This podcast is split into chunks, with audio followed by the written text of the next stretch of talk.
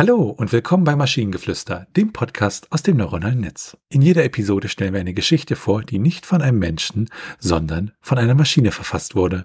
Und damit kommen wir zu unserer heutigen Geschichte über das Geheimnis hinter der gebrochenen Seele. Die Seele von Owen, so tief wie die blaue Stunde am Abend, schien gebrochen zu sein. Er war ein stolzer und ehrenhafter Mann, doch etwas in seinen stahlblauen Augen verriet ein tiefes Geheimnis. Oft saß er auf der grünen Bank in seinem Garten und schaute auf die blühenden Rosen, die in unzähligen Schattierungen von weiß bis rosa bis rot leuchteten. Eine hellblaue Träne perlte von seinen Augen und spiegelte das sanfte Licht der himmelblauen Dämmerung. Die Weißdornhecke in seinem Garten, die er so liebevoll pflegte und rot blühen ließ, schien ihre Farbe zu verlieren, als ob sie seine Stimmung spiegelte. Eines Tages jedoch, als der Himmel so blau war, dass das Meer dagegen blass wirkte, fand er ein schwarzes Tagebuch in seinem Briefkasten. Verwirrt öffnete Owen das Tagebuch und erstarrte, als er die goldene Schrift auf den vergilbten Seiten sah. Es waren Worte von Liebe, Verlust und Sühne, und sie waren an ihn gerichtet.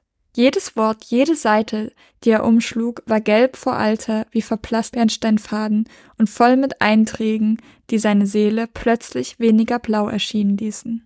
Die Worte halfen ihm, all das Grün der Hoffnung zurückzugewinnen, das er verloren geglaubt hatte. Er fühlte den Farbwechsel in sich.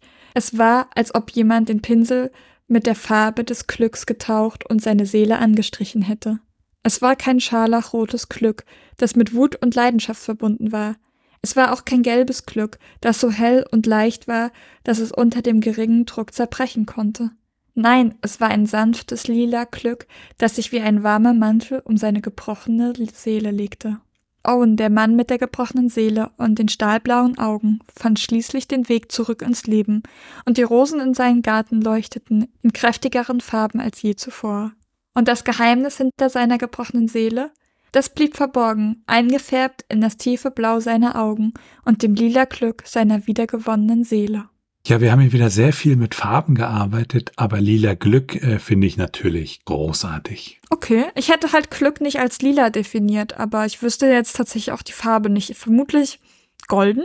Also so Gelbton. Ja, aber halt so ein. Es gibt ja in dem Text auch scharlachrotes Glück. Naja, dann wird das halt irgendwie Liebe sein oder so.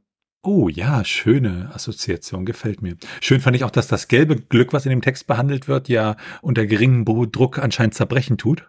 Also wir bringen demnächst ein Buch raus, äh, Glück, welche Farbe und wie schnell es dann zerbricht. Ähm, Werkstoffkunde für Glück und andere Gefühle. Als du gerade angefangen hast zu sprechen, wollte ich sagen, jetzt spoiler doch nicht einer meiner nächsten Buchprojekte. Aber naja, du bist weit genug davon entfernt, dass ich dich nicht ermahnen muss. Ja, aber ich fand's, ich fand's irgendwie süß. Halt auch, dass es verschiedene Arten von Glück gibt, die verschiedene Farben innehaben und dann, ja, es war irgendwie, war ganz gut, denke ich. Es war jetzt halt kein krasser Text, war kein, keine Tiefgründigkeit oder so drin, aber an sich war es ganz nett. Ja, wir wollen ja auch nicht immer Knallerthemen hier erwarten. Genau. Und wenn ihr Ideen oder Stichwörter habt für eine Geschichte aus der Maschine, zum Beispiel über Organe, mehr Organe, dann schreibt uns eure Ideen per E-Mail an info.t1h.net oder über das Kontaktformular auf der Webseite. Bis zur nächsten Episode von Maschinengeflüster. Bye bye. Tschüssi.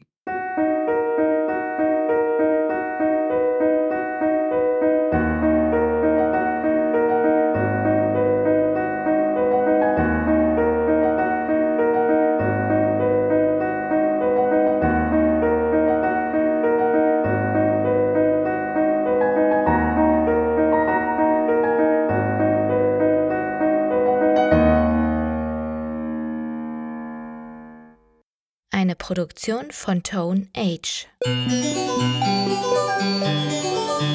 T1h.net